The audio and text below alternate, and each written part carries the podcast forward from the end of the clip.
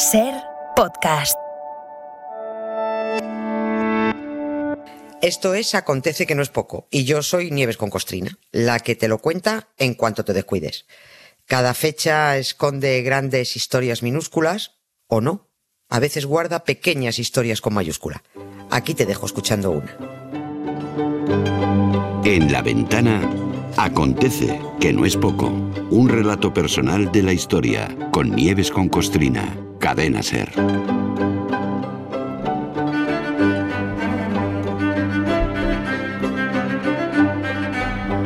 Hola Nieves, buenas tardes. Buenas tardes, Carla. Tú ya sabías hace tiempo que esto que hacemos todas las tardes en la ventana no cae en saco roto, ¿no? No, y que hay gente que lo sigue, incluso hay personas que lo agradecen. Mucho. Y la feria del libro creo que te ha servido para confirmarlo por si tenías alguna duda. Pues mira, si me das pie, yo voy a dar las gracias por todos los agradecimientos que nos Pues han venga, transmitido. bienvenidos Y sean. sobre todo porque es que eh, se nos acercó a la caseta un chaval de 12 años, Daniel Mateos, que me rogó casi con lágrimas en los ojos que lo mencionáramos, que, que le dedicáramos un programa. Daniel Mateos. Daniel Mateo, Muy bien. do- por ti, por ti va.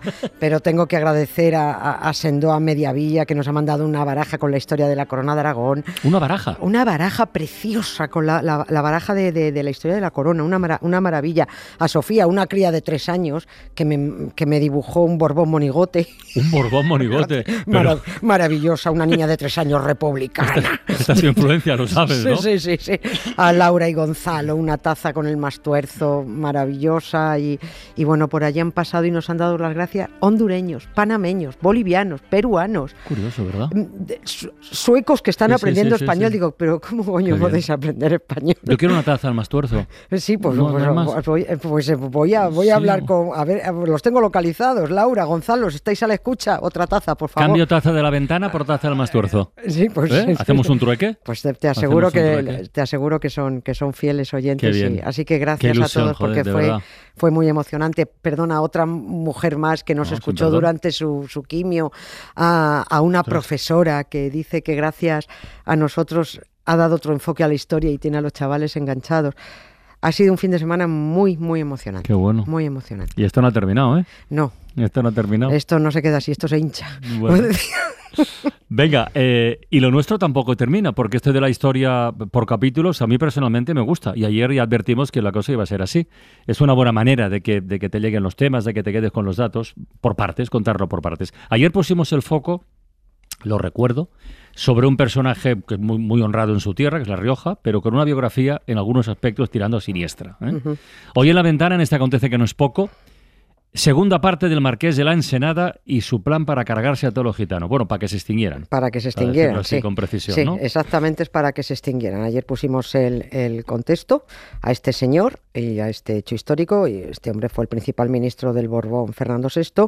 Y hoy vamos al dato concreto, a conocer cómo se organizó y cómo se llevó a cabo la detención masiva de miles de gitanos y gitanas Mm. en la madrugada del 31 de julio de 1749. De golpe, todos a la trena. Las instrucciones que se pasaron a las autoridades encargadas del operativo decían que, que las detenciones tenían que empezar a hacerse en el mismo día y a la misma hora, que había que tener controladas las posibles vías de escape para que hubiera soldados que les cortaran la huida y que los que estuvieran al mando de la operación tenían que ser oficiales muy escogidos y de confianza para que no se fueran de la lengua. Estas instrucciones se repartieron en sobre cerrado a los distintos cuarteles del ejército de toda la península y esos sobres no podían abrirse hasta las 12 de la noche del día 30 de julio. Y el plan funcionó con precisión. O sea, bien organizado estaba. Sí, sí, sí, estaba muy organizado. Hubo cierto mosqueo por parte del marqués porque no se detuvo a todos los gitanos, el que los quería a todos, pero ordenó que eso se remediara de inmediato y que no quedara ni un gitano o gitana suelta por España. Recordemos que el plan era mantener separados a hombres y mujeres para evitar la procreación y que la etnia se extinguiera. Ay, ay, ay,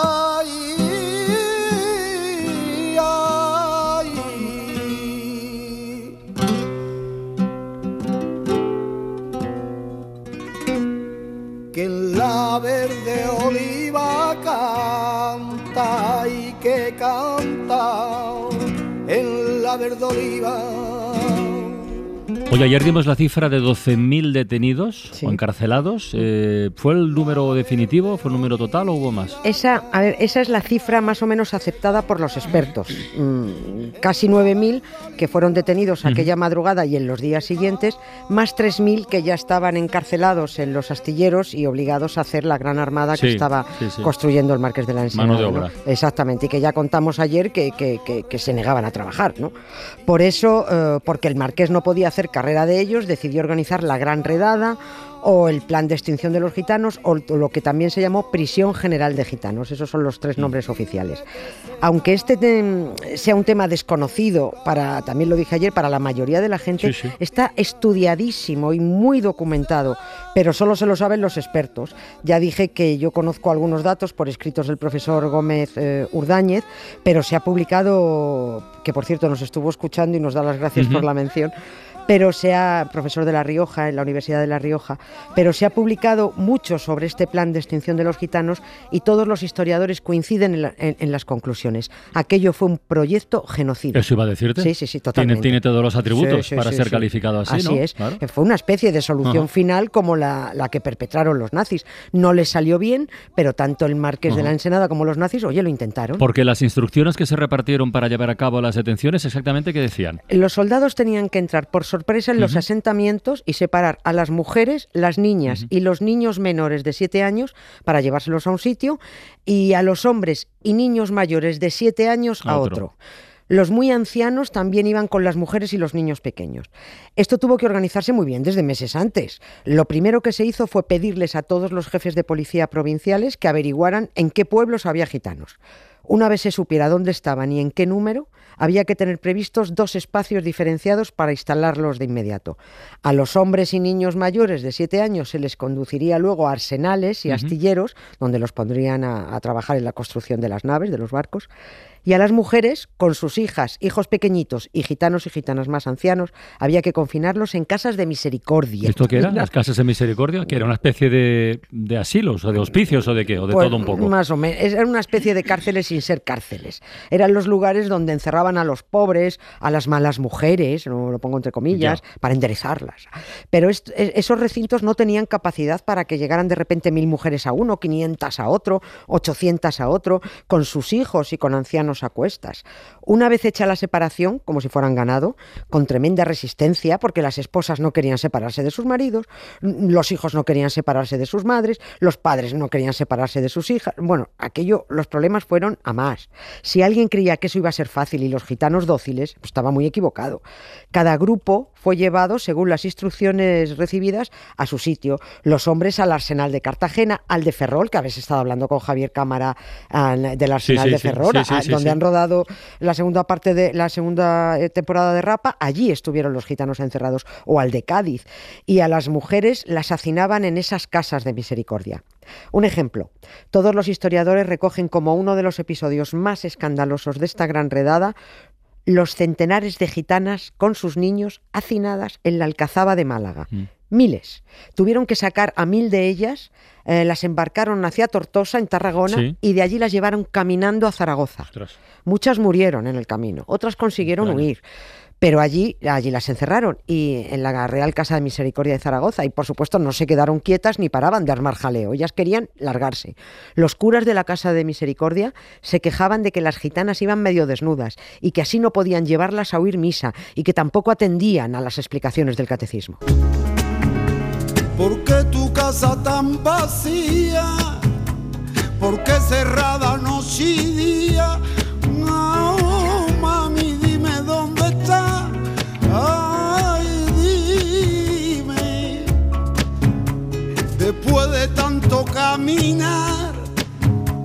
Aquí me quiero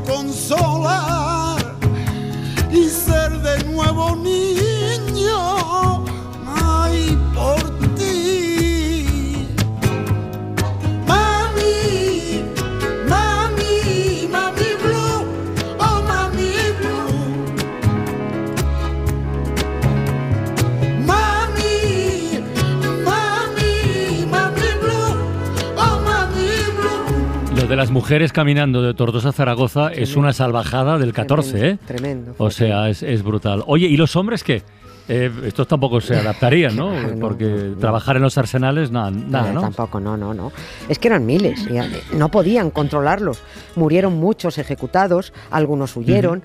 Aquel plan de extinción de los gitanos estaba pensado con el culo directamente, eso era imposible. Estaba diseñado por un genocida que además era un inepto.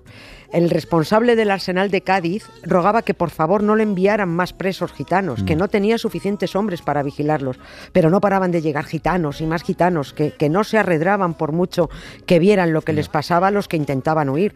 La orden era al que huyere sin más justificación se le ahorque irremisiblemente. Sí, y a todos los ahorcados los dejaban expuestos. No se retiraban los cuerpos para que esa visión espeluznante los frenara a, a la hora de huir. Pero bueno, ni por Pero, esas, pero, pero a ver, vamos, eso, eso tuvo que tener un final. Porque si es verdad que la, previa que hemos contado de cómo detenerles, dónde ir a pillarles y tal, parecía que estaba bien organizado, luego lo del control y tal. Esto es imposible, Era esto se acabaría. ¿Cuánto duró Era esto? imposible. A ver, a los tres meses empezaron a darse cuenta que esto mm, iba mal, que esto no tenía ningún, no tenía ningún sentido. Eh, el marqués de la Ensenada empezó a percatarse de que su plan era un desastre e intentó disimular diciendo, y esto, esto es muy grande porque lo puso en boca del rey Fernando VI, dijo que su majestad solo había pretendido con esta gran redada detener a los perniciosos y mal inclinados. Cuando es mentira, él quería detener a todos. O sea, los que van torcidos, Sí, vamos, sí, sí. que nunca fue intención detener a los, eh, detener a los gitanos buenos. El confinamiento y las detenciones continuaron durante unos 10 años.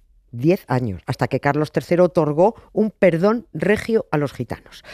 Pero al final mm, el, el mal estaba hecho y ese fue el momento, mediados es que, del 18, fíjate. en el que, y esto es importante saberlo, en ese momento se abrió una brecha social entre españoles que no se ha cerrado todavía. gitanos y payos. Exactamente. Sí, sí. Los estudiosos dicen que el marqués de la Ensenada solo provocó que una comunidad étnica que estaba haciendo muchos esfuerzos para su integración, que una mayoría de gitanos ya estaban asentados e integrados, al recibir aquel ataque injustificado para extinguirlos, se sintieran traicionados. Se alimentó la desconfianza entre payos y gitanos, se acentuó la pobreza y se acentuó la marginalidad. Todo mal. Pero no te pierdas, que todavía a finales del 18, Ujú. después de la que había liado el marqués de la Ensenada, apareció otro ministro, otro listo, que goza de prestigio patrio, el conde de Aranda, empeñado otra vez en extinguir esta casta libertina y criminal, dijo él. ¿no? Y también proponía la separación de gitanos recién nacidos de sus padres para que no crecieran en su entorno gitano. Le dijeron, mira, anda, cállate que ya bastante la lió tu colega. Silencio. Silencio.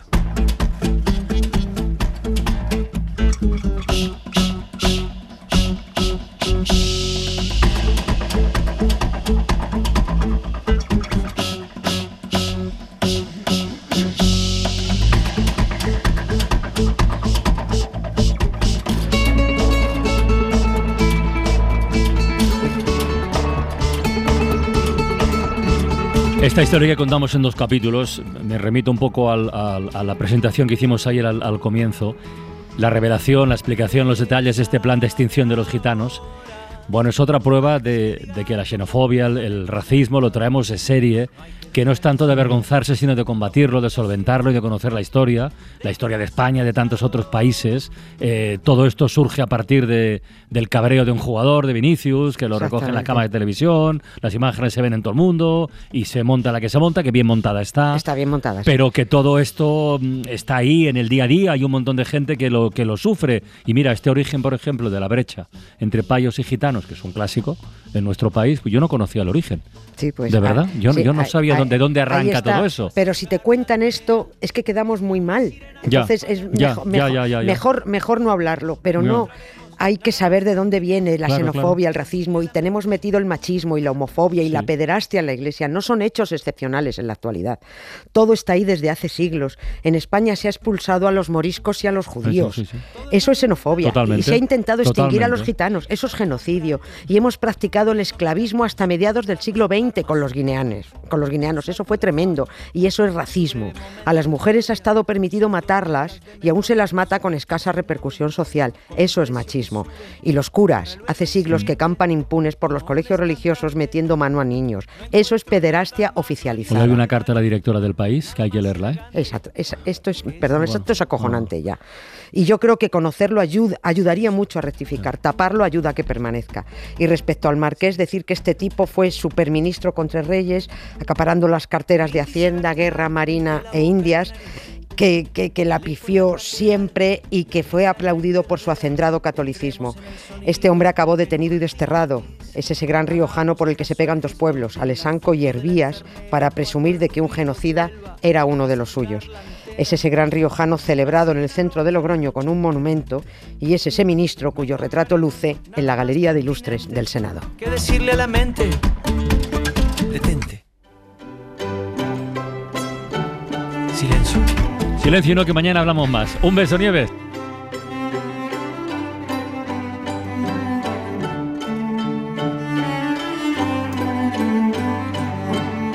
Para no perderte ningún episodio, síguenos en la aplicación o la web de la SER, Podium Podcast o tu plataforma de audio favorita.